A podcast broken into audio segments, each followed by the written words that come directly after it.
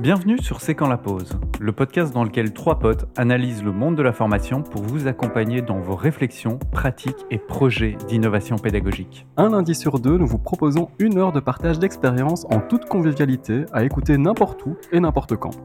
Aux commandes, Jérôme, Nico et Lio. Nous sommes tous les trois acteurs du monde de la formation et explorateurs du futur de l'apprentissage. Envie de nous suivre? C'est le moment de prendre une pause pour y voir plus clair. Bonjour et bienvenue à toutes et tous dans ce 26e épisode de C'est quand la pause, le podcast que quand on l'écoute une fois, on se sent mieux. Oui, on est bien belges tous les trois il semblerait que ça ajoute un petit je ne sais quoi, alors on assume et même doublement, comme la, comme la cuisson des frites. On a de plus en plus de relais et retours et on vous remercie vraiment car c'est notre carburant principal, donc merci, merci, merci, continuez, ça nous, fait, ça nous touche chaque fois, même si vous avez déjà relayé une fois. Continuez, ça nous, fait, ça nous fait du bien. Euh, à mes côtés, Nicolas, l'homme euh, qui a troqué sa paire de lunettes contre euh, des clés de voiture et un casque audio. Expert en navigation dans l'obscurité, il peut vous guider à travers les méandres de l'apprentissage sans jamais ouvrir la lampe de poche de son téléphone. Lorsqu'il ne joue pas à Monsieur le professeur, Nicolas affectionne les plaisirs simples et minimalistes, comme déguster un bon repas dans le noir complet. Alors accueillons chaleureusement notre maestro de l'apprentissage sans la vue. Salut Nico. Salut Lio et salut euh, Jérôme. À, vrai dire, dans ta description, j'ai jamais vraiment testé un restaurant dans le noir. Je sais qu'il en existe, mais euh, voilà, j'ai jamais euh, testé. Mais voilà. Toi, tout va bien? Jamais testé non plus. Ça va bien, comme vous le voyez, je suis plutôt inspiré à ce niveau-ci. Ce sera peut-être moins le cas dans le reste de l'épisode, mais ça, on verra. Il y a, un bon teasing pour le sujet de l'épisode, mais voyons la suite avec Jérôme. Bah, et maintenant, permettez-moi de vous présenter Jérôme, notre virtuose de la formation Les Yeux Bandés. Connu pour sa capacité à transformer les mots en images mentales, Jérôme est le Picasso du podcast. Ce roi de l'audio a troqué son pinceau contre un micro et peint avec brio les concepts les plus complexes directement dans vos oreilles. Mais Jérôme n'est pas qu'une voix. C'est aussi un apprenti jongleur et notre clown officiel. Salut Jérôme. Salut Lio, salut Nico. Euh, bah, merci pour cette description entre le Picasso du podcast et le, clown. C'est vrai qu'on me qualifie souvent un peu de, clown, de troubadour, hein, genre vas-y, amuse-nous, fais-nous rire. Mais euh, donc, euh, donc voilà, mais j'assume, mais j'assume complètement. Mais voilà. Mais ravi de vous, ravi de vous retrouver, les amis. Comment allez-vous? Parfait, on est chaud là, on est chaud. Toujours très bien. Allez. Et le concept effectivement du resto dans le noir, j'ai pas encore testé, mais pourquoi pas. Peut-être que suite à l'épisode d'aujourd'hui et vu la thématique, ça pourrait vraiment nous donner envie de, franchir le cap. Je crois qu'il en existe à, Paris. Je pense pas qu'il y en ait à Bruxelles. Mais ah vrai que je pensais qu'il y en avait un à, Bruxelles. Peut-être, on, vérifiera ça. On, on est mal préparé, hein Ouais. c'est pas le sujet sur lequel on a. Ouais, c'est chaud, vous allez voir. Mais vous aurez remarqué qu'il y a beaucoup d'allusions euh, à l'obscurité, mais rien qui ne doit vous surprendre, vu que l'épisode va aborder a priori la formation sans recours à la vue, sans vision, sans voir, sans voir les apprenants. On s'est mis d'accord plutôt sur cet intitulé-là. Donc j'aime bien le côté un peu décalé du sujet, mais je dois bien vous avouer qu'on va avancer un peu à l'aveugle. Voilà, comme ça c'est comme ça c'est dit, comme ça c'est fait. Mais avant ça, on va retrouver nos repères et on va partager un peu euh, nos actualités.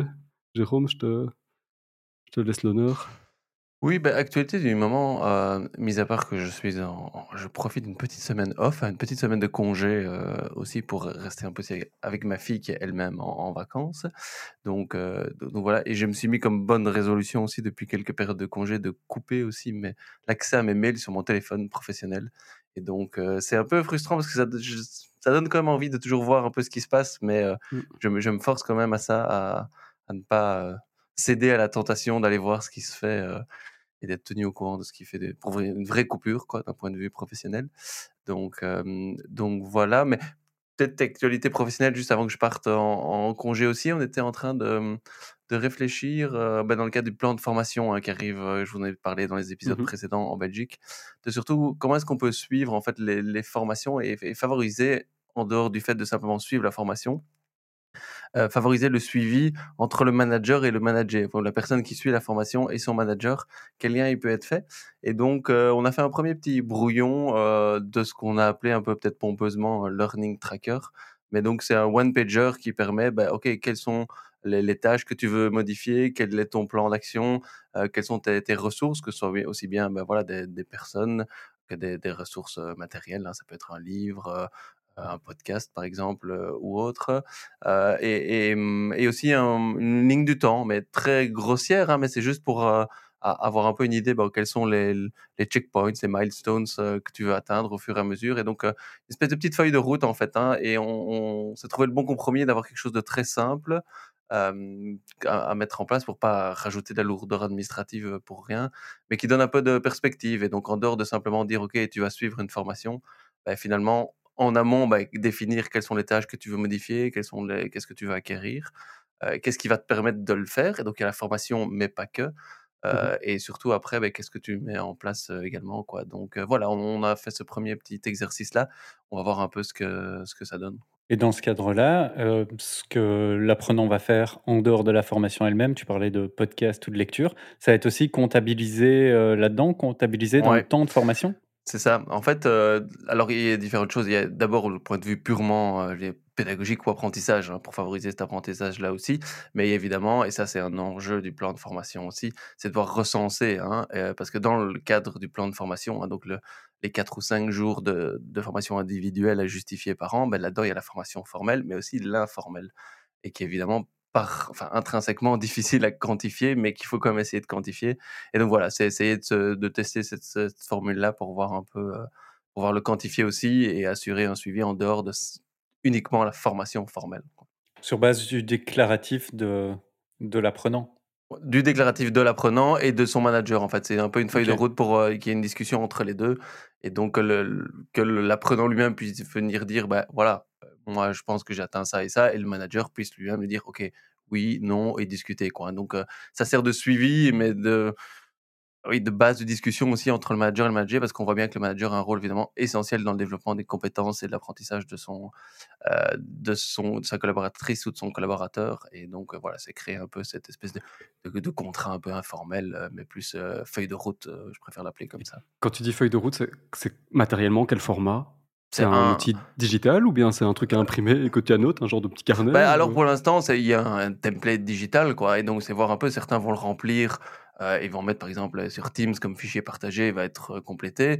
Peut-être il y en a qui vont vraiment l'imprimer, euh, le compléter et le signer. Maintenant, l'idée, c'est que ce soit quand même quelque chose de dynamique, hein, qui puisse aussi mmh suivre et dire, OK, ben, je rajoute ça ou, ou, je modifie ça, ou voilà, que ce soit un document qui puisse être, oui, dynamique. Et c'est vous qui centralisez le tout ce qui a été suivi, c'est vraiment un outil pour l'apprenant, pour son côté, genre un petit portfolio de, de ce Pour l'instant, on veut le tester en interne parce que c'est plus facile à, à, suivre et à contrôler, mais l'idée, c'est de pouvoir le proposer euh, dans un second temps aussi à tous nos, à tous nos apprenants aussi. Mais alors là, c'est mmh plus leur conseiller de l'utiliser, mais sans leur imposer, puisque ça, ça dépendra. Mais c'est pour qu'on veut, c'est évidemment, dans, le cadre de nos formations, inciter l'apprenant à discuter avec son manager, puisqu'on se rend compte que c'est un élément qui,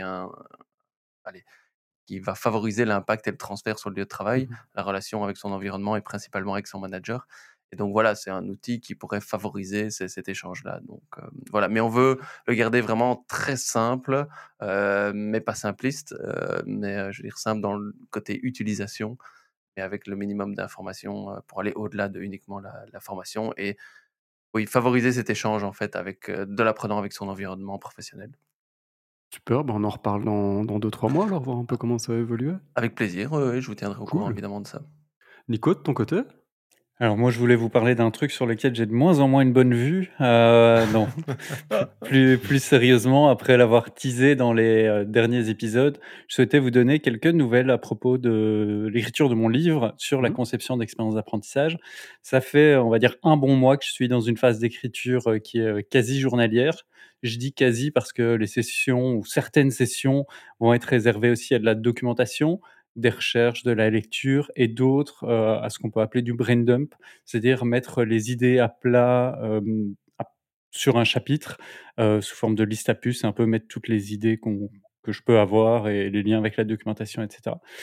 donc ça, c'est ce qui occupe vraiment deux à trois heures de, chaque matinée. Et, et, à côté de ça, à la demande de mon éditeur, j'ai dû écrire un chapitre prototype. Alors ça n'a pas été un exercice facile car on a choisi un chapitre qui était en plein milieu du bouquin, histoire que ce soit représentatif, que ce soit pas l'introduction ou quoi. Et surtout parce qu'on n'avait pas la même définition du terme prototype, la sienne étant une version la plus aboutie, la plus aboutie possible de ton chapitre. Euh, bref. un échantillon, pas un prototype. voilà. Euh, en tout cas, ça a été formateur.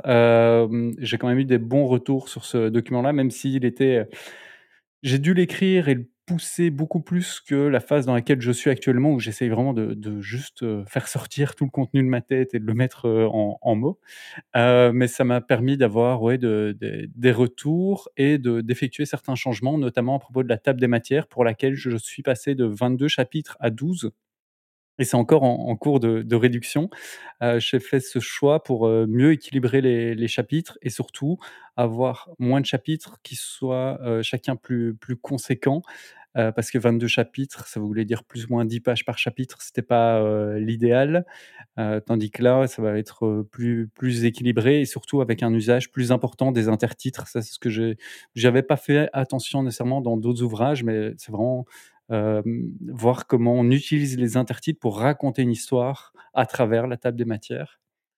Et puis, dernière chose, c'est l'autre gros changement, c'est le planning. Je sais plus si je l'avais dit ici, mais nous étions arrêtés avec avec l'éditeur sur une date de publication de sortie de l'ouvrage au 9 novembre 2023.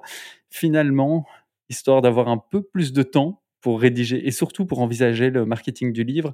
Ça sortira plus tôt, début 2024. Et, une des choses qui m'a poussé à ça, bah, c'est notamment ce podcast euh, et le travail qu'on fait euh, nous-mêmes autour du marketing. On a pu voir que en investissant un peu plus dans la promotion autour des, épisodes, dans euh, la, refonte du site web, etc., bah, ça va un impact sur l'audience. Et donc, je un peu transposer ça aussi pour le livre. Pour des contraintes personnelles, faire du marketing sur le livre juste avant sa sortie euh, en novembre était difficile. En gros, je serais plus ou moins absent en octobre. Euh, et donc, j'ai préféré repousser ça pour avoir le temps de faire ce marketing. Voilà. Mais il faut le faire sortir avant les fêtes, pas après. Oui, mais alors que c'est que ça, la base. C'est un autre sujet, c'est qu'il y a il y, a, une sorte de zone blanche, en tout cas pour, pour les, les ouvrages euh, catégorie euh, pédagogie, euh, business ou je sais pas quoi. L'éditeur voulait pas le sortir après le 9 novembre parce que pour lui, ce sont d'autres mmh ouvrages qui vont sortir à, à ce moment-là qui, qui sont effectivement peut-être plus adaptés aux fêtes. et donc, soit c'était au plus tard le 9 novembre, ou alors c'était 2024. Et donc, voilà, il y avait ces deux mois-là qui, qui tombaient un peu. C'est les deux mois que je vais prendre pour avoir un peu plus de temps. Mais la bonne nouvelle, c'est que tout le monde maintenant a son cadeau de Saint-Valentin, quoi. vous l'aurez pas pour Noël, mais vous l'aurez pour la Saint-Valentin. Et, peut-être que symboliquement, c'est encore plus fort pour l'amour de la pédagogie, l'amour de l'apprentissage, l'amour de la formation.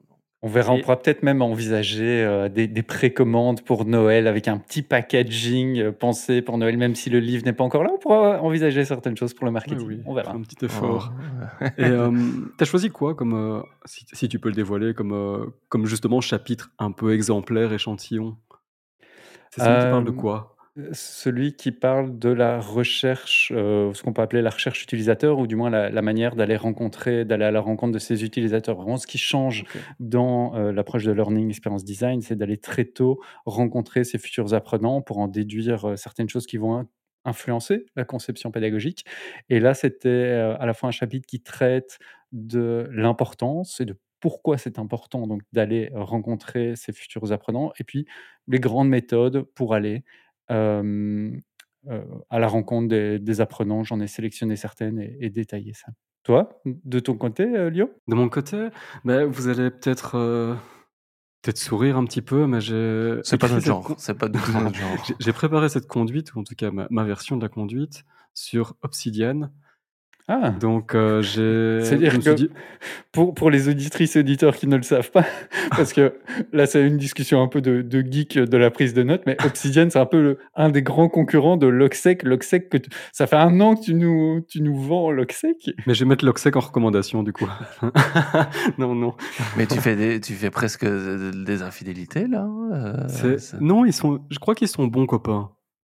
Donc, c'est je c'est en bonne camaraderie que que je vais, sur, sur, Obsidian pour les raisons déjà un petit peu évoquées quand Nico en avait reparlé il y a quelques épisodes. en termes de moins prise de notes, mais consignation de consignement, je sais pas, consigne de documentation, ça s'y prête plus. Donc de fait, il y a des outils de et je les éléments de base ici, j'ai pas creusé encore. Pour la niveau mise en page, confort de lecture, rangement, un petit peu plus pratique que l'approche par un peu calendaire d'office de l'Ocsec où tu prends des notes tous les jours de ce que tu fais et puis ça se classe de manière assez performante derrière. Mais voilà, je voulais quelque chose, un endroit où je puisse prendre des notes et en même temps où je puisse consigner un genre de base de documentation. Le sujet est clos. Je suis voilà. Mais donc, si vous hésitez entre Obsidian et Logsec, vous avez un spécialiste tout trouvé de Lio qui pourra vous conseiller, soit l'un, soit l'autre. Les meilleurs frères ennemis. Tes, tes, premiers, tes premières impressions de l'outil ben, J'étais très, très agréablement surpris parce que je pensais que c'était plus difficile. Les, premières fois où je, où je l'avais installé, euh, d'une part, je me suis dit, oula, il va falloir que je prenne les choses en main. Il a bien dit les premières fois, c'est qu'il a testé plusieurs fois. Sur plusieurs ordi, ouais.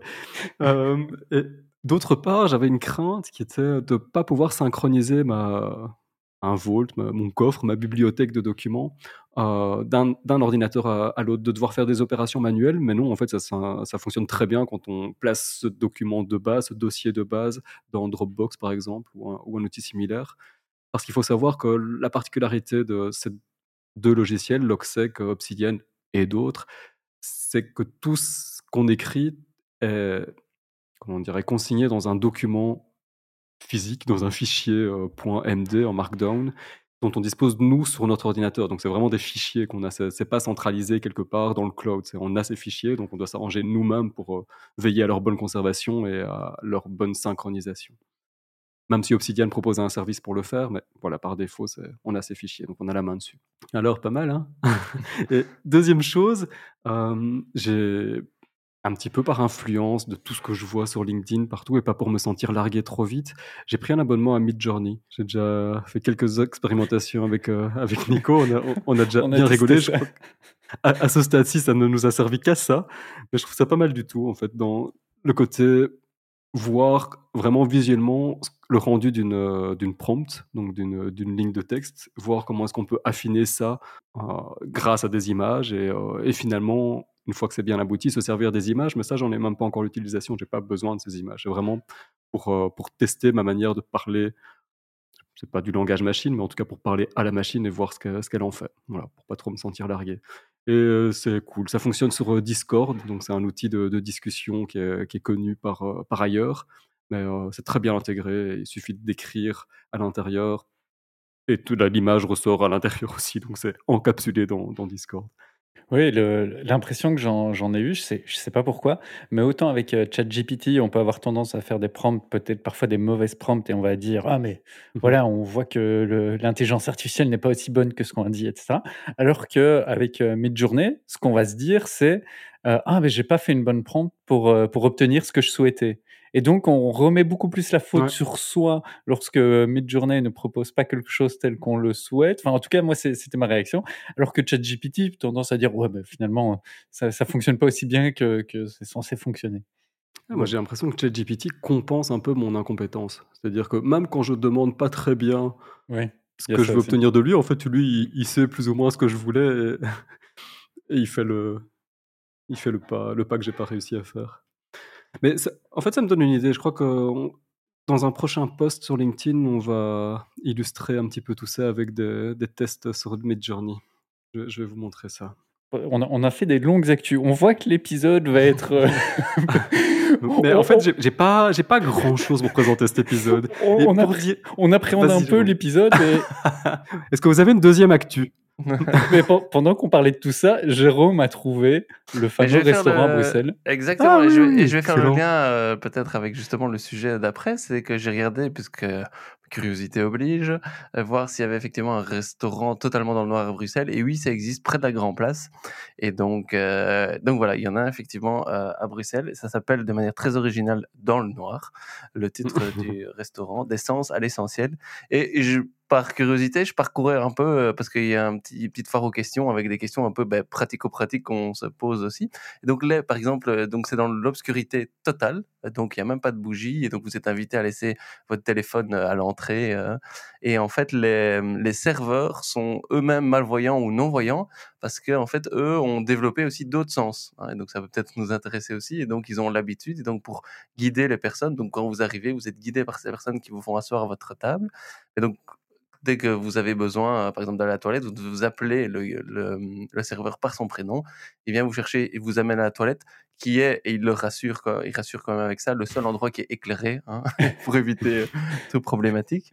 Donc, donc voilà, mais sinon c'est dans le noir total. Alors comment lire le menu? Parce qu'il y a une des questions, mais en fait il n'y a pas de menu. Hein, c'est un, entrée plat dessert, bah, surprise. Hein, et donc, voilà, ça dure environ une heure, et demie. À ce moment-là, vous êtes totalement, euh, totalement dans le, dans le noir. Et il conseille aussi de ne pas venir avec des vêtements euh, C'est ça, propres. Prévoyez un change. Hein. voilà. Euh, et donc, euh, voilà. Et il, il, racontait une petite anecdote aussi en disant qu'il y a pas mal de gens qui viennent pour leur premier date aussi dans ce type de restaurant-là aussi. donc, pourquoi pas? Ça pourrait presque être un concept de télé-réalité, mais je pense qu'il a déjà existé aussi. Ah, mais c'est drôle, ça. Bon.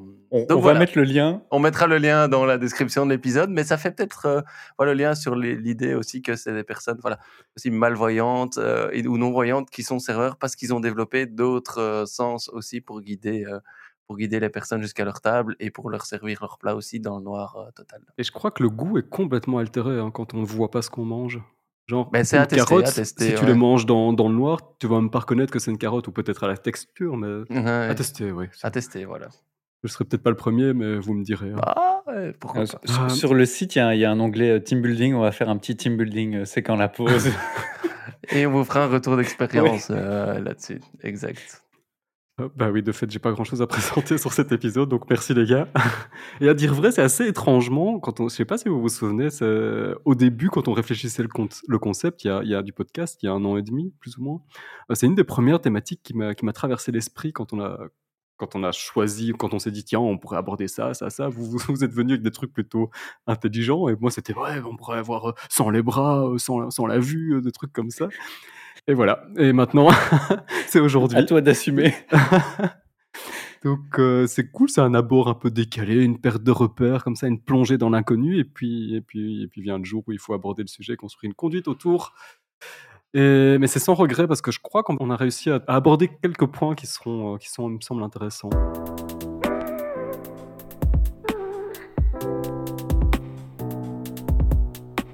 Petite note liminaire, euh, on va pas traiter euh, d'une déficience sensorielle ici, ou un tout petit peu peut-être en termes d'accessibilité à la fin de l'épisode, mais on va vraiment parler plutôt d'une modalité particulière qui est, euh, qui est la vue et de son poids dans, dans la formation, dans l'enseignement, dans l'apprentissage, à tous ces, à tous ces niveaux-là.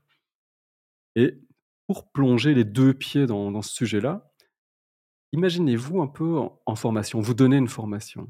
Vous êtes, on est en présentiel, et soudainement, il fait tout noir.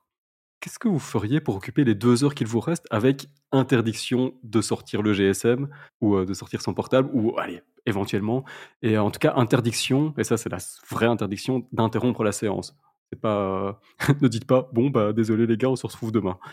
Qu'est-ce que vous feriez Déjà, on leur dirait bah, écoutez les podcasts, c'est quand la pause, hein, parce qu'il n'y a pas besoin de se voir. Sortez votre téléphone, allez sur votre plateforme et écoutez les podcasts, c'est quand la pause. En fonction de la thématique, il y a nécessairement un, podcast qui, conviendra à la session et ce sera très bien. Effectivement. Ouais.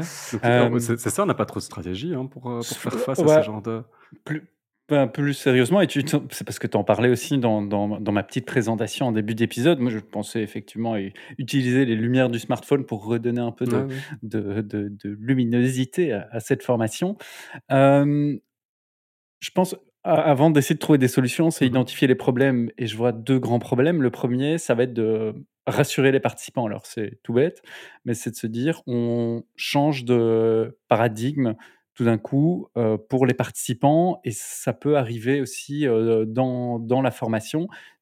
Ça peut être compliqué pour les participants tout d'un coup si on change la manière de faire. C'est un peu comme ils ont l'habitude de suivre une formation très transmissive, ils sont assis et tout va bien. Tout d'un coup, on va leur proposer des jeux de rôle, etc. On change de modalité, mais ça va être important de les accompagner. Donc ici, si on change de sens, ou on perd un sens en tout cas, ça va être important de les rassurer, de communiquer autour de ça.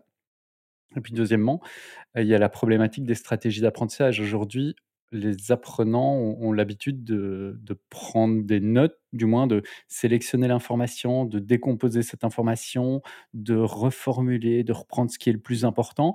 Et ça, souvent, ça passe par l'écrit, et l'écrit nécessite la vue. Mmh enfin, on pourrait parler aussi du, braille, etc. Mais manière générale, l'écrit, heu, nécessite la la vue et donc il y a vraiment ces deux deux grands problèmes-là et donc l'idée, c'est d'essayer de continuer à former sans rien changer, mais tout en s'adaptant. Et donc c'est peut-être de d'essayer de faire vivre les apprentissages et donc se dire dans les stratégies d'apprentissage qui sont importantes pour apprendre, il y a la répétition.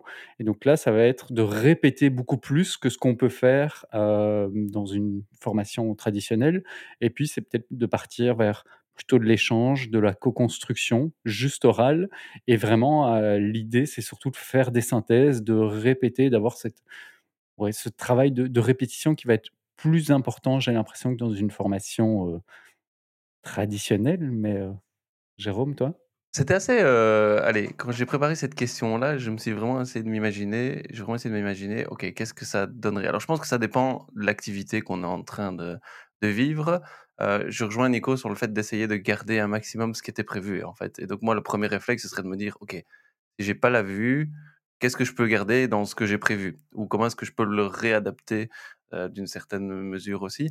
et moi, mon réflexe, naturellement, irait vers, des échanges, en fait, entre les personnes, hein et partager un peu vos expériences et donc ça dépend un peu quand est-ce que c'est dans le dans le parcours, dans le trajet d'apprentissage, mais voilà, avec quoi vous venez, quelle est votre expérience, qu'est-ce que vous avez déjà compris, qu'est-ce que vous voudriez mettre en place? Et donc heu, d'utiliser un peu ça, cette réflexive ça, un temps réflexif, en tout cas, où les gens pourraient échanger, heu, échanger entre eux, heu, aussi, avec la parole à ce moment-là, puisque ça, ce serait ce serait faisable aussi. Il faudrait plus souvent éteindre la lumière alors, hein? C'est ça que j'étais en train de me dire. Je me dis, alors il y a l'effet de surprise peut-être, hein, qui peut être utilisé, dire: «Oh bah mince», alors que peut-être c'est prévu, hein, finalement ce sera dans le scénario pédagogique, d'un moment couper, couper la lumière, comme ça, ça donnerait une légitimité à dire: «Vous êtes obligés d'échanger parce qu'on n'a pas le choix», hein et pas arriver dans des dire: «Maintenant vous allez devoir échanger entre vous». «Oh non, j'ai pas envie», heu, donc heu, voilà, là il y aurait peut-être, heu, une légitimité. C'est pas pour Mais en même groupes temps, évidemment quoi, mais c'est pas parce qu'on échange qu'on apprend nécessairement, donc Ah ça, il faut y non, faire non, Mmh attention. bien sûr. Ah oui, oui, oui, ça c'est clair. Il suffisait s'il suffisait d'échanger pour apprendre, ce Ouais. serait ce serait trop facile. Donc voilà, moi je dirais, Je pense que c'est une malgré tout une petite manière de de fixer, de c'est une manière de redire en en échangeant, on redit, en échangeant, on on on on fait passer par un autre, par une autre modalité et finalement heu, on on ancre un petit peu ce qu'on qu'on vient d'apprendre ou ce qu'on vient d'écouter. Moi, je me dirais que faire quelque chose de tr très individuel, je me dis que c'est peut-être plus compliqué, en fait, heu, sans sans la vue. Parce qu'effectivement, écrire, heu, construire quelque chose de manière individuelle, moi, j'irais plutôt vers, effectivement, de l'échange de paroles, en fait. Voilà, c'est un 1 réflexe, à mon avis, que j'aurais, me dire, heu, bah, va essayer d'utiliser à ce moment-là la parole et les échanges et donc Ouais. à travailler en groupe ou en sous-groupe, plutôt que de manière individuelle où on va vite aller vers de l'écrit, heu, ou autre, mais qui est plus compliqué évidemment sans On doit réfléchir dans sa tête et c'est plus ouais, complexe. vous restez vous méditez pendant 2 heures maintenant et puis vous me dites ce Il y a moins de place que dans sur une feuille blanche, ouais Ouais. et en fait, se former sans voir, heu, c'est devenu très courant avec la pandémie de Covid-19 et et le tout au distanciel. Et sans revenir trop sur le sujet, car on en a fait qu'en parler pendant 2 ans, vous pensez que le manque de voir a eu un impact important? C'est-à-dire que quand je pense au manque de voir, je pense, au distanciel, à la fenêtre qu'on a tous, vue pour le coup de Teams avec, toutes les vignettes, des participants qui coupent leur caméra. Ça a eu quoi en 2 mots comme impact pour le formateur, pour, et pour le formé finalement? Moi, je pense mmh, ça a changé les habitudes, en fait et je pense qu'on a les schémas un peu mentaux, hein, ou les modèles mentaux, qu'on a dit: «OK, maintenant se former, c'est on est dans une classe, on échange en présentiel» et je pense que l'aspect formation, mais travailler aussi, alors c'est pas une règle générale, hein, mais pour peut-être pour la plupart des des métiers, des activités et la formation aussi, c'était très, cadenassé, normalisé et donc bah, là, ça a bousculé quand même pas mal d'habitudes. Je pense quand on voit maintenant, mon interprétation, c'est oui, il y a toujours ce besoin d'un peu de présentiel, mais il y a quand même pas mal de barrières qui ont été levées par rapport aux possibilités, de la distance, en tout cas, et même moi, personnellement, je vois des choses qui étaient pas possibles même en présentiel et qui sont possibles maintenant à distance et qui sont en faveur, de l'apprentissage. Et notamment, ben, on parlait tantôt de, de répétition espacée, ben, avec voilà l'aspect digitalisation ou numérisation, euh, ou à distance, en tout cas, ça permet de le faire euh, plus régulièrement et peut-être plus facilement que le fait de, cantonner l'apprentissage à une, se voir en présentiel. je me suis perdu dans mon idée de départ et la question en expliquant tout ça, mais je peux, je peux, tu peux embrayer, ouais. Ouais, en, reprenant un peu, parce que c'était dans tes propos sans le dire, mais de, le concept de, de présence à distance. Euh, de réussir à créer de la, présence. Et ce qu'il y a, c'est que le présentiel, à travers la vue, en quelque sorte, euh, crée une présence. On voit un formateur, une formatrice euh, à distance. On voit moins ses apprenants. enfin, même en présentiel, on voyait les, apprenants. Ici, à distance, on voit peut-être moins les apprenants, on voit moins le, formateur. Si on est dans une formation entièrement asynchrone, avec des vidéos, des quiz, on voit peut-être moins et donc là, il y a ce fameux concept de, présence à distance, dont on mettra quelques références dans la description de l'épisode, mais qui permet de recréer du lien. Et ce qu'on voit dans, dans, les recherches, c'est que d'une part, le sentiment d'appartenance, et qui est un peu lié à la vue d'une certaine manière, mais le sentiment d'appartenance, c'est ce qui va favoriser la persévérance. Et au-delà de ça, dans les formations à distance, les échanges, enfin les personnes, les apprenants et apprenantes qui vont échanger, qui vont avoir des comportements sociaux, ce sont également ceux qui vont euh, le mieux persévérer et être le plus engagés.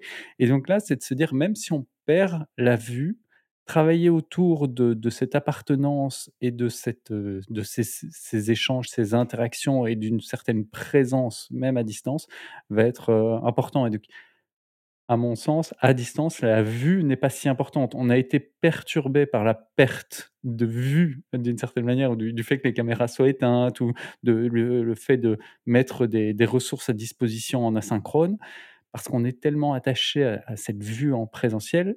Hum, ce qu'on remarque, c'est qu'à distance, c'est pas ça qui est le plus important et qu'on peut le remplacer par d'autres éléments qui vont avoir un impact plus important. Je pense qu'on s'appuie fort sur cette vue en, présentiel parce que c'est tout. J'entends mon expérience, mais aussi euh, tout ce que j'ai déjà pu entendre. On s'appuie beaucoup sur la manière dont réagissent les apprenants, enfin sur leur langage non verbal quelque part. Et ça, c'est une composante qu'on perd, que le formateur perd en tout cas, de pouvoir lire la compréhension ou le je sais pas moi, la, participation, donc l'inclusion dans, le groupe, euh, on peut plus voir ça sur, euh, sur le visage, on peut plus voir ça sur le comportement, et c'est compliqué à compenser, mais il y a d'autres outils qui permettent de, de, raccrocher, de, tenir euh, engagé, oui, ça c'est clair. T'as retrouvé ton idée, toi, Jérôme? Oui, non, mais il y a d'autres, y a effectivement d'autres indicateurs, et c'est là, je pense qu'il fallait charger un peu les normes hein, qui étaient toujours. Allez, moi, je prends souvent, il n'y a pas les réactions, ou en tout cas moins facilement en, qu'en présentiel où on voit effectivement directement le non-verbal ou autre. Maintenant, on voit dans, tout ce qui est classe virtuelle aussi l'utilisation du chat. En fait, moi, je trouve que euh, ça, c'est quelque chose qui n'existait pas du tout en, présentiel et qui permet d'engager et de connecter même des gens. Hein. Et avant, on partait du principe, ben, on met des gens ensemble dans la salle. Je caricature de nouveau. Hein. Euh, on met des gens ensemble dans la salle. Ben, voilà, c'est bon, il y a une présence, ils sont connectés. Ben, en fait, pas spécialement. Et, et on ne peut pas parler à la base. Voilà, et tandis que le, chat permet de créer, et certains, certains n'osaient pas poser une question, n'osaient pas réagir, et ça permet aussi de, de tester aussi euh, l'implication, l'engagement et la connexion qui peut se faire pendant une classe virtuelle, mais avec d'autres euh, d'autres indicateurs euh, aussi. Donc je pense que ça redistribue un peu les cartes. Mmh il y a d'autres il y a d'autres indicateurs, mais le fait de pouvoir se, se connecter on n'a plus besoin spécialement de, se voir. Alors après, il y a des, différents degrés de qualité de connexion aussi, et ça dépend de nouveau de ce qu'on veut. Hein. et de nouveau, c'est parce qu'on met ensemble des gens sur une plateforme qui sont connectés. Hein. Euh, bien sûr que non. Euh, mais, euh, mais voilà, je pense qu'il y a, d'autres choses, d'autres indicateurs qui permettent quand même, si pas plus qu'en présentiel, de connecter les gens. Ne pas devoir se montrer, je crois que ça peut libérer en fait les, certaines personnes de se dire bah, en fait je, je, me, je, me, dévoile juste par l'écrit, ce qui est plus neutre qu'en que, qu'en participant, et, et, ça suscite l'aide de la part des autres aussi, donc on peut, on peut faire participer ses pairs qui peuvent répondre à une question sur, sur le chat, soit que le formateur n'a pas le temps de, de considérer, soit euh, qui est passé inaperçu. Quoi. Oui, au niveau, au niveau des réactions, et ça, je pense que le chat a, vraiment aidé aussi. Au niveau brainstorming d'expérience, je remarque que des fois, c'est plus facile de faire un brainstorming à distance ou connecté euh, que, euh. Alors, Je dis pas que c'est pas possible en présentiel non plus, hein, mais souvent on a l'impression de dire ok, mais un brainstorming vaut mieux, vaut mieux se mettre en présentiel pour le faire. Bah, moi je trouve pas spécialement parce qu'il y a des idées qui peuvent s'enrichir euh, aussi à, distance. Mmh Donc pour moi, brainstorming peut même être des fois dans certains cas, il y a certains types de publics beaucoup plus puissants même sans se voir physiquement que.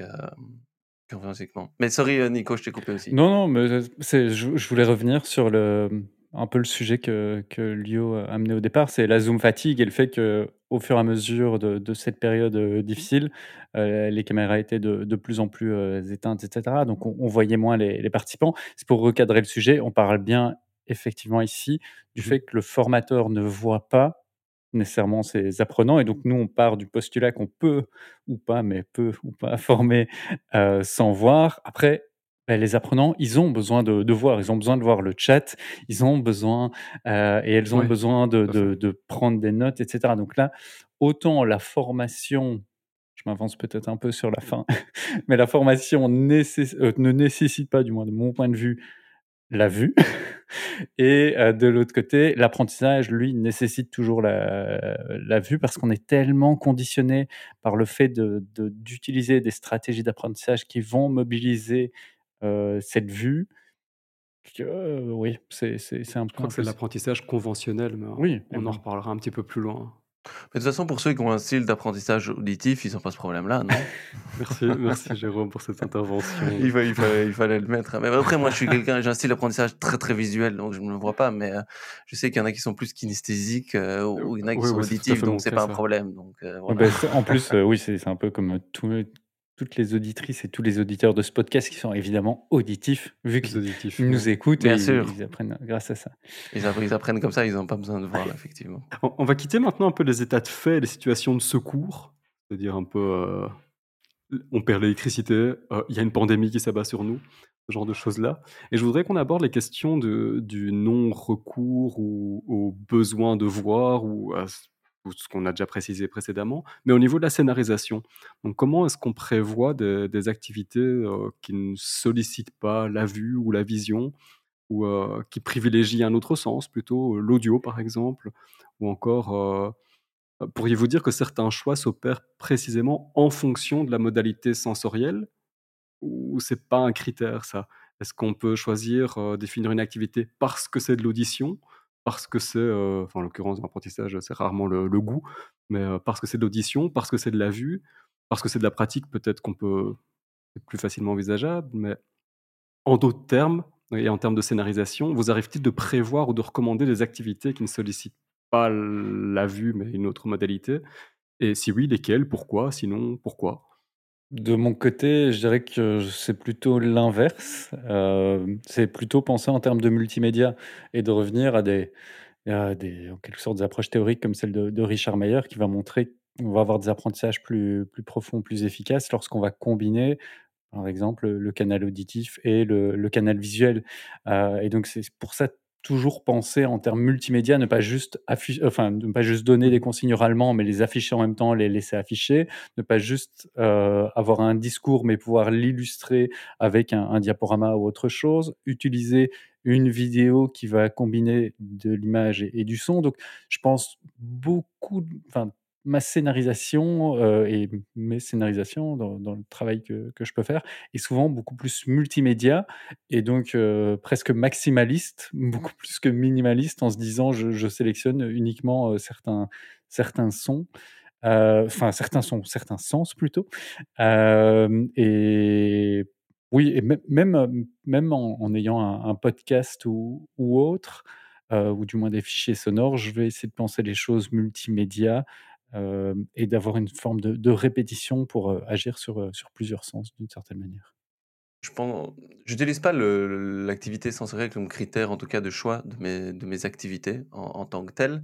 je rejoins ce que Nico disait par rapport à l'utilisation multimédia, mais surtout l'aspect de répétition. J'essaie plus de me dire, ok, répétition d'une manière différente aussi, mmh et à ce moment-là, bah, utiliser d'autres médias, mais essayer de, de, de, varier en tout cas mes activités pas en prenant le, sensoriel comme critère principal, mais en fait en multipliant, enfin en variant les activités, bah, ça va solliciter peut-être d'autres d'autres sens aussi. Donc indirectement, j'ai l'impression que je l'utilise, mais pas encore, pas comme critère principal en tout cas. Toi, en nous posant la, la question, tu as certaines pistes? Ben, Non, plutôt pas. Enfin, J'envisageais par exemple euh, parmi ces, ces activités qui vraiment ne sollicitent pas trop le, la vue, donc là, on est dans un sens un peu détourné du sujet ici. Hein.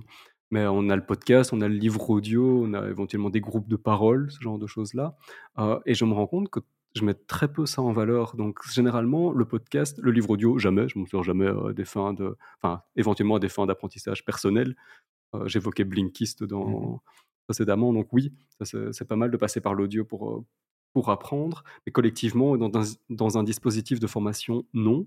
Et le podcast, je me rends compte que je m'en suis toujours servi comme du type la ressource qui vient à la fin pour aller plus loin, vous pouvez aller écouter ça et, voilà, débrouillez-vous avec ça. J'ai jamais réussi à intégrer ce genre de choses dans ce genre d'activité à l'intérieur du dispositif. Donc maintenant, vous allez écouter pendant deux heures tel épisode ou pendant 45 minutes tel épisode, on en reparle. Euh, une bonne manière de faire quand on écoute un podcast, c'est de prendre note de cette manière-là. Donc j'ai pas, c'est quelque chose d'assez non maîtrisé et non pratiqué. C'est quelque chose que vous avez que vous incluez, vous, euh, autrement qu'une ressource complémentaire, d'aller voir tel podcast ou, euh, une ressource qui est plus audio, en l'occurrence? À nouveau, bien faire la distinction entre la dimension formation et la dimension, euh, apprentissage, parce que tu disais, utiliser le podcast pour apprendre. Je pense que le podcast peut permettre de se former en l'écoutant mmh simplement pour apprendre, ça va nécessiter soit de sélectionner des, bouts particuliers et de retravailler sur ces, aspects-là, soit d'écouter un podcast et à la fin du podcast se dire qu'est-ce que j'en ai retenu, voilà les trois éléments qui font sens pour moi, etc. Et donc, vraiment, il y a la dimension formation qui peut se faire uniquement à travers l'audio et euh, dimension apprentissage qui va nécessiter probablement d'autres sens, euh, quelle que soit la, modalité de, de, prise de notes et de compte rendu, peut-être juste la répétition, mais voilà. Et donc, moi, c'est un peu comme ça que je, je, vois les choses. C'est toujours parfois en utilisant effectivement juste l'audio, mais en, venant en, soutien aux pratiques d'apprentissage par rapport à, cet audio-là. créer notamment un, cours en ligne sur les dimensions de, genre. Je pense que j'ai parlé de ça dans un épisode précédent, mais dans lequel on va utiliser un ensemble de témoignages et on va demander aux apprenants de faire une analyse croisée de ces, témoignages. et, là, on est juste dans des témoignages audio. Néanmoins, il y a un comportement après de prise en compte de l'information, de sélection de l'information, etc. Et donc, on voit qu'on va être, on revient là-dessus, sur du multimédia. Et donc, oui, on peut utiliser, enfin, j'utilise l'audio, à nouveau combiné à, d'autres euh, éléments médias.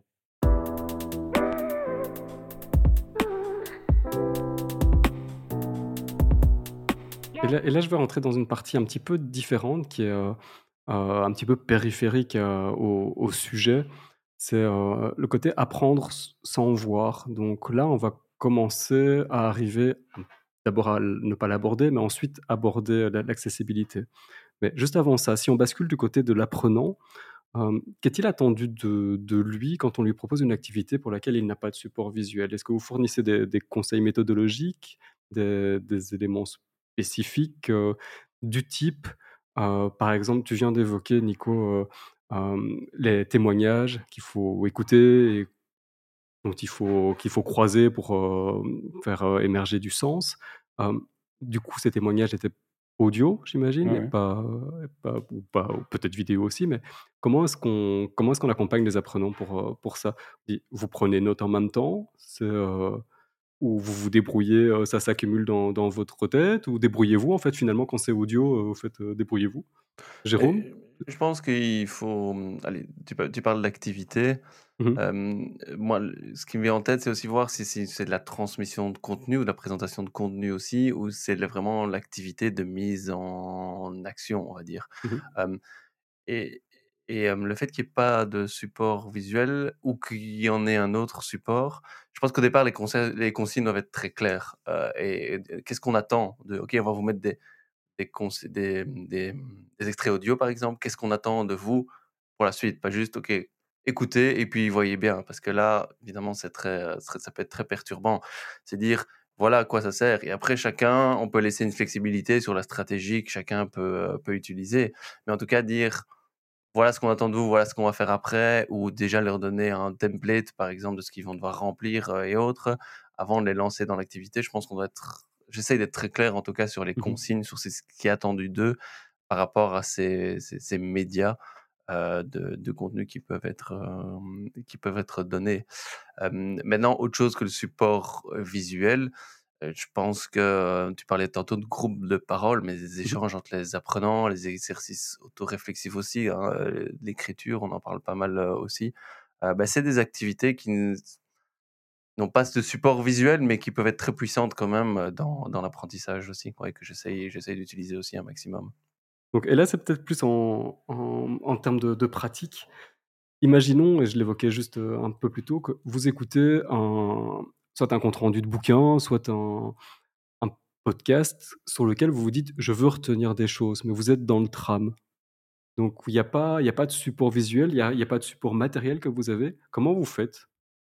Plus un peu, Là, c'est plus un peu retour d'expérience. Comment, comment, vous faites ça, Nico? De mon côté, je, je pallie quand même au fait d'avoir un support ou quoi que ce soit. Je fais souvent des captures d'écran, des timings pour revenir plus tard. Et donc, c'est. Alors, il y a pour le podcast, il y a des applications qui existent comme R, avec deux R si je ne me trompe pas, qui permet de sélectionner, enfin, d'appuyer sur un bouton qui va automatiquement ressortir les passages avec 15 secondes avant, 15 secondes après, en faire une transcription et envoyer ça où vous le souhaitez. c'est beaucoup plus old school. Si vraiment j'ai accès à rien, je fais des, captures d'écran pour avoir le temps de, réécouter et de d'avoir le, timing précis. Souvent, j'ai un petit, un petit carnet près de moi. D'ailleurs, je, je le montre ici à, la caméra. Euh, mais j'ai un, carnet dans lequel je note vraiment des, juste des, bouts de phrases ou des choses comme ça. Et ça peut être lié à mes idées, mais il y a des, choses que j'écoute. Donc, j'ai toujours une manière d'essayer de retenir l'information. Et donc, voilà, je reviens encore là-dessus, mais c'est important d'utiliser des stratégies d'apprentissage si on veut apprendre et donc sélectionner l'information, la répéter, la décomposer, etc. Donc oui, c'est plus ou moins la, technique pour du moins retenir l'information. T'es plus original que, ça. Moi, je pense aussi que c'est comme ça que je fais. Hein, bah, moi, si en tout cas, euh, je suis dans le tram, dans le métro et que je ne sais pas noter, screenshotter, euh, bah, j'apprends pas. Enfin, je veux dire, enfin, je vais être clair. Ça. Enfin, ce sera, ce sera. Non, non, mais ce que je veux dire, c'est que je vais l'entendre, je dis ah ouais, ça peut être pas mal. Mmh et voilà, si j'en fais rien, soit effectivement je le garde pour plus tard, je le note, je, je ne fais pas ça, bah c'est perdu entre guillemets. Ou peut-être que par chance, je m'en souviendrai le lendemain, le surlendemain. Ah ouais, il faudrait peut-être que j'aille revoir ça. Si j'ai pas la possibilité de l'ancrer, en tout cas, enfin, ou de, le noter, de le repérer quelque part, euh, ouais, j'apprendrai pas et ce sera perdu. Quoi. Alors, je, je, me permets de revenir sur, sur un, élément que j'avais noté, une de mes pratiques finalement, que j'ai passé, c'était peut-être lié à la partie précédente, mais ça peut encore fonctionner euh, maintenant, c'est l'usage de, de l'audio pour faire du, du feedback. C'est quelque chose que j'utilise quand même pas mal. Alors aujourd'hui, je le fais à nouveau un peu plus en multimédia avec des outils comme Loom ou autres. mais j'ai tendance pour des, je sais pas, des, des comptes rendus d'un travail que des étudiants ou étudiantes peuvent faire ou des choses comme ça, lorsque j'ai vraiment un rôle de, formateur, à faire des feedbacks audio et donc à analyser un peu la, production de la personne et en faire tout un, compte rendu audio plutôt que d'avoir tendance à, à, taper.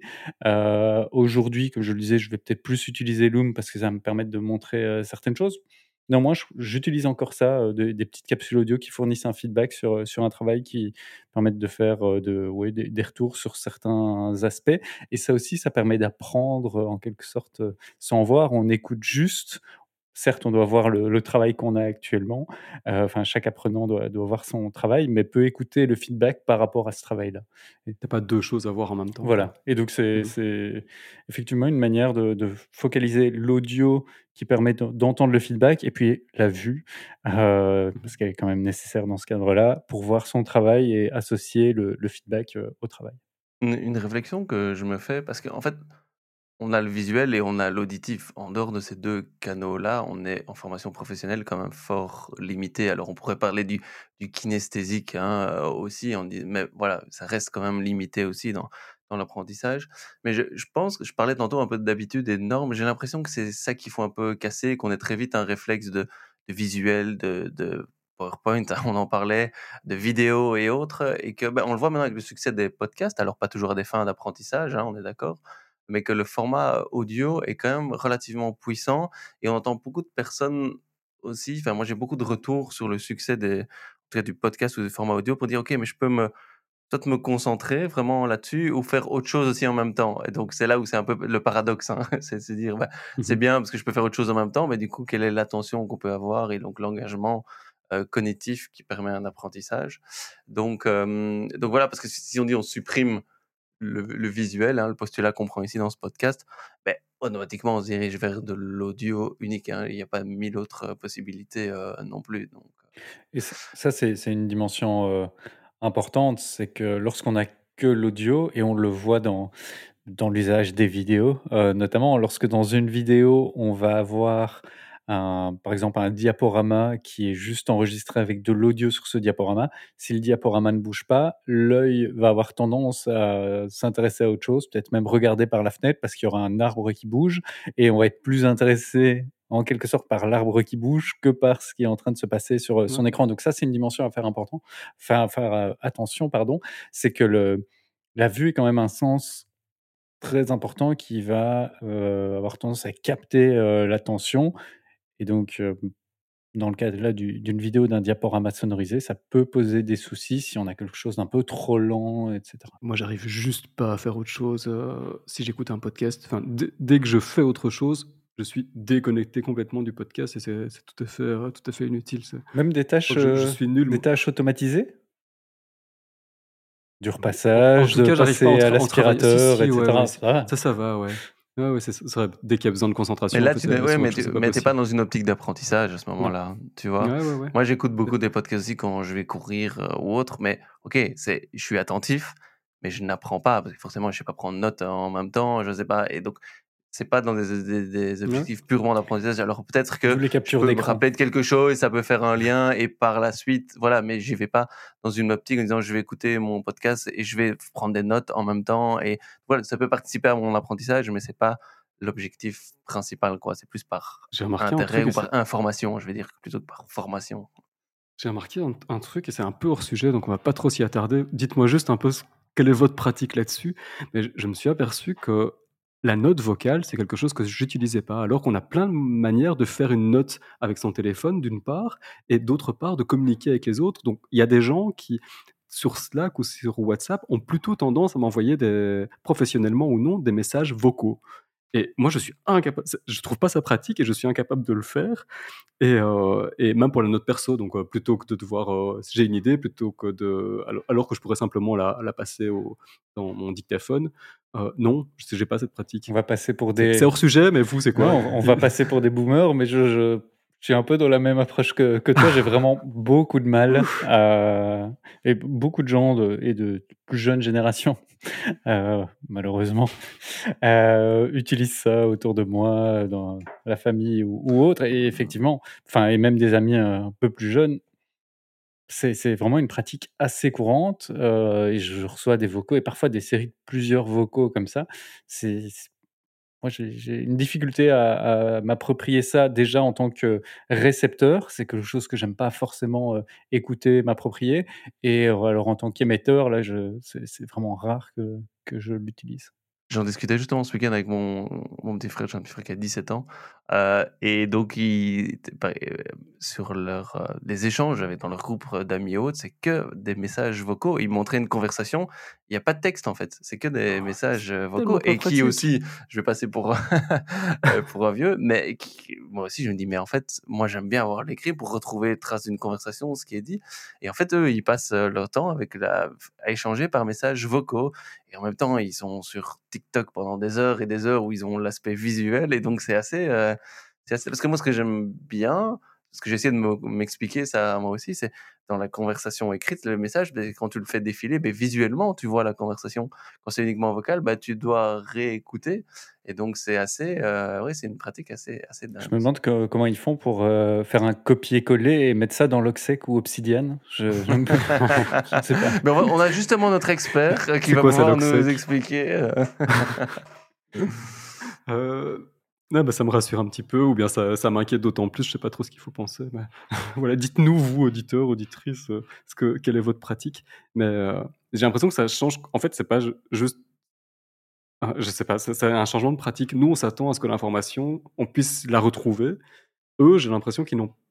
C'est l'information, ce type d'information qu'ils véhiculent par ces canaux-là, ils n'ont pas besoin de l'avoir. Euh, je ne sais pas si on communique les mêmes choses, en fait, par là.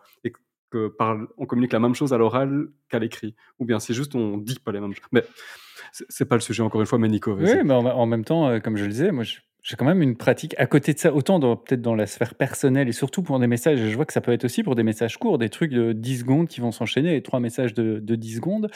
Euh, comme je vous le disais, faire du feedback audio, faire du, des, captures en loom pour euh, aussi faire du, du feedback, pour expliquer quelque chose c'est quand même quelque chose que je, peux faire et ne pas le faire à l'écrit. Donc, j'ai quand même un mmh peu cette pratique, euh, mais, mais en tout cas pas pour, euh, pas pour les messages. En, guise un petit peu de, conclusion, parce que j'avais dit qu'on l'aborderait aussi, c'est le côté euh, déficience visuelle, donc, et plus donc, en termes d'accessibilité de la formation. Je ne sais pas si vous saviez, mais depuis, c'est assez récent, mais depuis 2021, il existe une formation longue qui s'appelle Blind Code, euh, c'est une formation de développement web qui est organisée à Bicentral, donc à Bruxelles, par euh, ECLA, E-Q-L-A, et à destination d'un public aveugle et, malvoyant. Et donc il y, a une il y, a une deuxième cohorte, je crois que la première cohorte c'était 8 personnes, il y a une deuxième cohorte en 2022, et, et puis, puis je sais, je sais pas, j'ai pas trop creusé le sujet non plus. Et d'un côté, je trouve ça euh, génial, vraiment chouette, et de l'autre côté, je trouve que ça veut juste dire que c'est nécessaire et que donc c'est un peu inquiétant. Ça veut dire que l'offre de formation standard est pas du tout accessible. On, est obligé de, de, prévoir quelque chose de différent. C'est pas comme dans le bus où on peut prévoir une rampe d'accès et tout le monde prend le même bus. C'est pas comme la navigation web où a priori, et j'en dirai deux mots dans un instant, on peut faire en sorte que les sites soient les plus accessibles possibles. J'ai l'impression que l'information, non. En fait, c'est juste pas possible. On peut pas mélanger les groupes.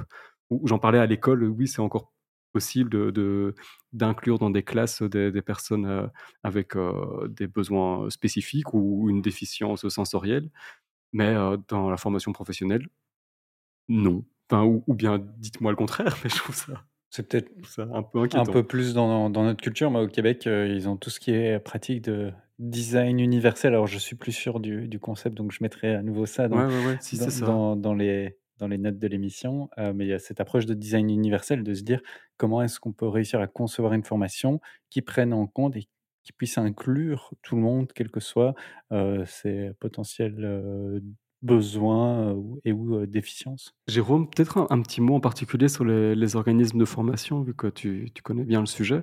Est-ce qu'il y a finalement des recommandations, comme il en existe, comme il existe le WCAG pour tout ce qui est accessibilité sur le web Est-ce qu'il existe des choses, des recommandations pour la formation, le monde de la formation?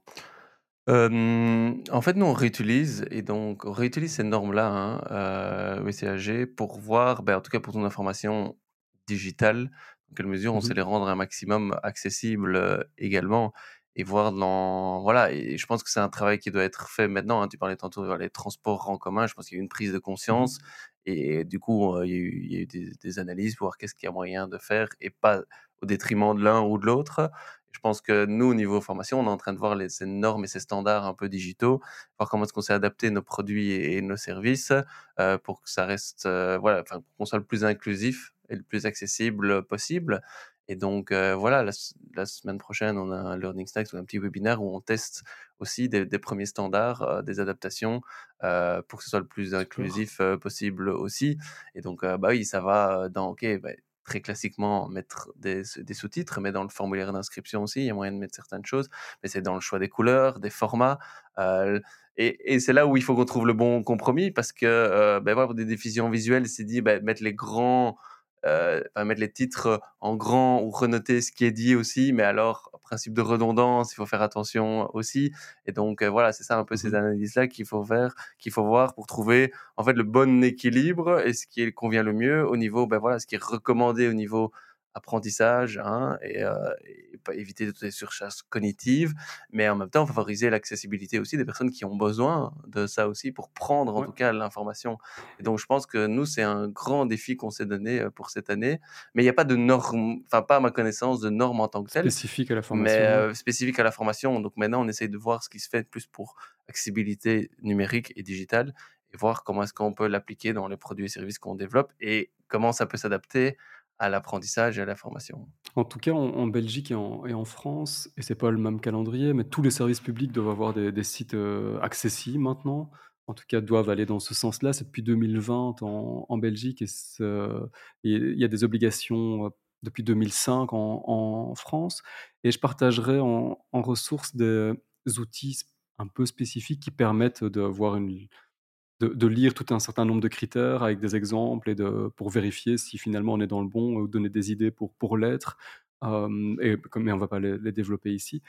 Peut-être un, mot pour conclure sur ce point-là, c'est euh, en fait ça concerne 15% de la population. Il y a 15% de la population qui souffre d'un handicap visuel, auditif, cognitif ou moteur, et c'est quand même dingue, quoi. Enfin, Oui, et il y a beaucoup de handicaps, en tout cas, ou de barrières euh, invisibles. hein. Euh, Ouais. Et donc, oui, on peut dire, OK, les, les- c'est un mauvais jeu de mots, mais je veux dire, les, les malvoyants, les sourds, tout ça, OK, ça, Mhm. c'est... mais il y a aussi euh, toutes des barrières. Et, et là-dedans, et dans un épisode précédent, j'avais fait une petite reco aussi vers un, vers un site, et je le remettrai ici dans la description, spécifique à la formation et pour la- l'accessibilité euh, Ouais. numérique aussi et qui avait ces chiffres-là aussi, et qui eux partaient du principe que c'était en fait la barrière. hein. Et donc une barrière, c'est pas spécialement un handicap, c'est simplement, bah, il y a une barrière entre le, le contenu, le produit et le service et la personne en fait.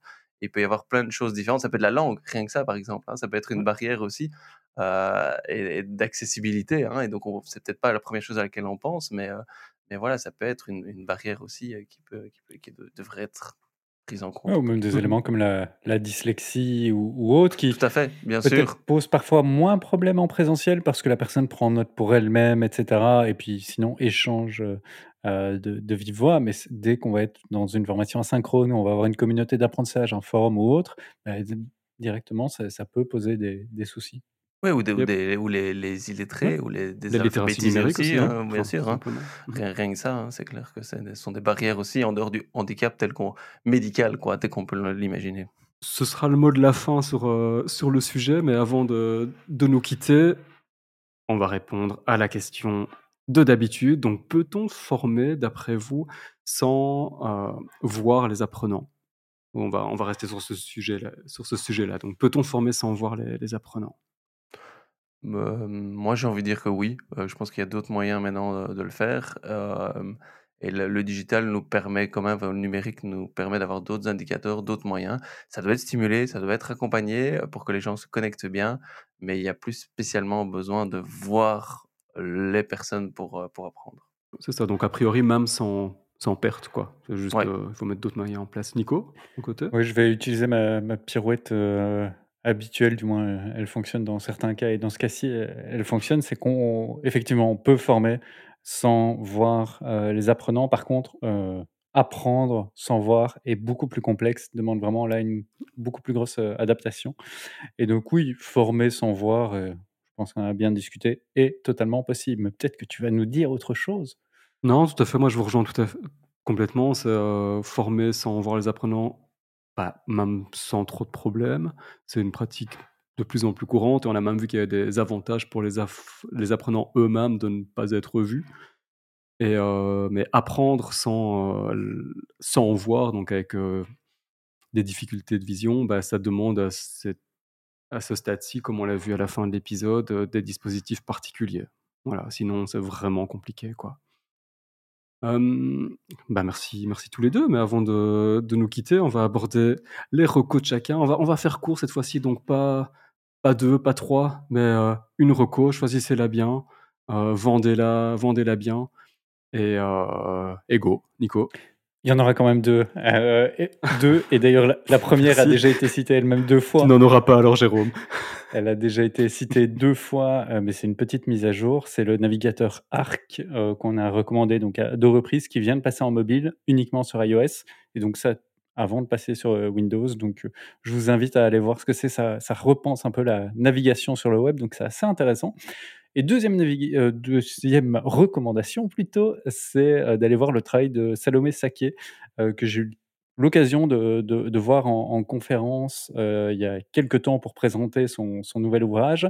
Et j'avais déjà l'habitude de la suivre sur les, les réseaux sociaux. C'est une journaliste qui passe son temps à créer des, des, des, vidéos, des articles et des contenus autour de différents sujets sociétaux assez complexes, ça peut être l'économie, l'écologie ou d'autres sujets comme ça. Et il y a vraiment une approche qui va être pédagogique et une belle capacité à informer, à former, à engager son audience.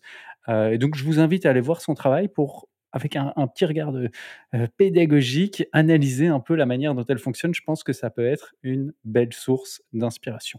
Voilà, pour moi, deux recos en moins de deux minutes.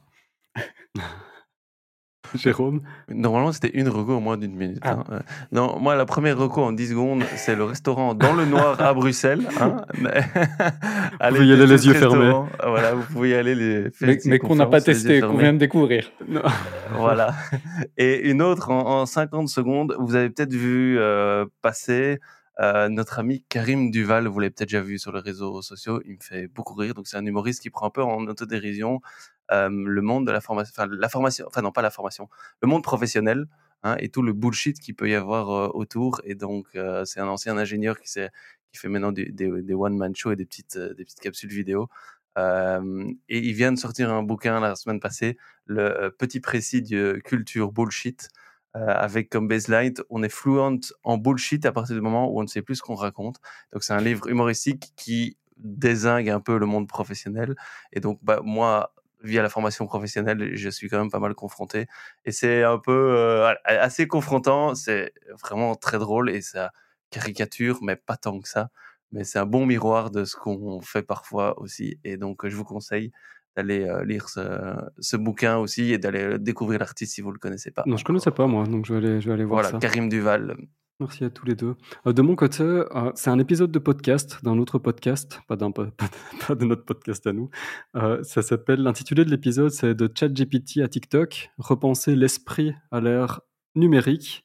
Et c'est un podcast de, enfin, c'est un épisode du podcast de France Culture, le meilleur des mondes.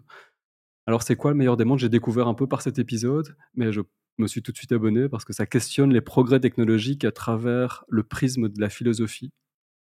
En l'occurrence, là, la personne invitée, c'était euh, Anne Alombert. C'est une enseignante euh, chercheuse en philo à Paris 8. Et elle a publié un bouquin intitulé Schizophrénie du numérique, la crise de l'esprit à l'ère des nouvelles technologies. Je ne l'ai pas lu, mais je vais, après l'avoir entendu euh, dans l'épisode, je, vais je vais me le procurer. Et comment est-ce qu'elle explique son titre? Elle explique que cette notion de schizophrénie a été mobilisée en 1956 par un autre philosophe, Gunther Anders, euh, et qui disait qu'on est face à une schizophrénie artificiellement produite. C'est-à-dire que ces environnements médiatiques produisent un effet de dispersion, de dislocation, d'éclatement. Et c'est exactement ce à quoi nous sommes confrontés aujourd'hui avec les technologies numériques.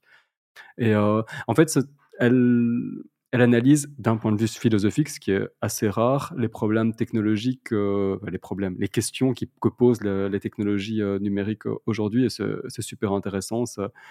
elle, elle, allie ça à des, des visions politiques ou économiques et, et elle fait sortir du sens. Donc, je vais, me ruer sur son livre, et c'est ce qui est sûrement à la hauteur de l'épisode. Nico, tu connais peut-être? Oui, j'ai écouté l'épisode et j'ajoute une troisième recommandation euh, parce qu'il est cité dans cet épisode. On entend des extraits dans cet épisode. C'est Léo Duff, un YouTuber qui fait des vidéos autour de, de, des technologies et qui a notamment sorti une vidéo autour de TikTok et des impacts de TikTok sur la nouvelle génération. Donc voilà, je vous invite aussi à aller voir ça. Troisième reco. Et on s'arrête là. On s'arrête là. Voilà, ça c'était le vrai mot de la fin de, l'épisode. Donc on, on merci à tous les deux.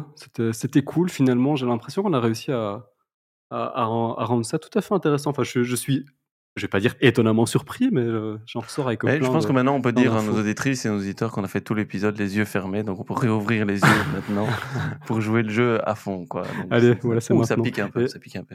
Merci, euh, merci à vous aussi, auditrices, auditeurs, de nous suivre. Et peut-être avant de nous quitter, vraiment, vraiment, un petit mot sur le prochain épisode? Ouais, ce sera Alors moi qui serai aux commandes et ce sera donc la formation sans vidéo. On va réfléchir, bah, on en a parlé déjà un peu aujourd'hui, mais à, à Mhm. l'usage de ce média de plus en plus euh, présent dans les salles de formation, dans les salles de classe, dans les euh, cours en ligne et voir un peu si on peut euh, finalement former sans euh, vidéo. Est-ce qu'on n'est pas formateur has-been si aujourd'hui on n'utilise pas la vidéo? C'est ce qu'on va se poser comme question? Et même dans tout l'informel, hein, Ouais. c'est toujours des vidéos, j'ai l'impression. Bah, merci beaucoup, merci encore, merci à tous les deux et euh, à bientôt, euh, auditrices et auditeurs. Salut Au revoir Merci, à bientôt.